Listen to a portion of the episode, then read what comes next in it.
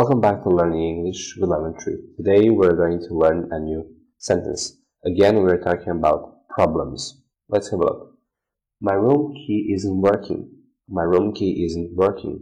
My room key isn't working. My room key isn't working. This sentence is easy, but you may have a problem with your key.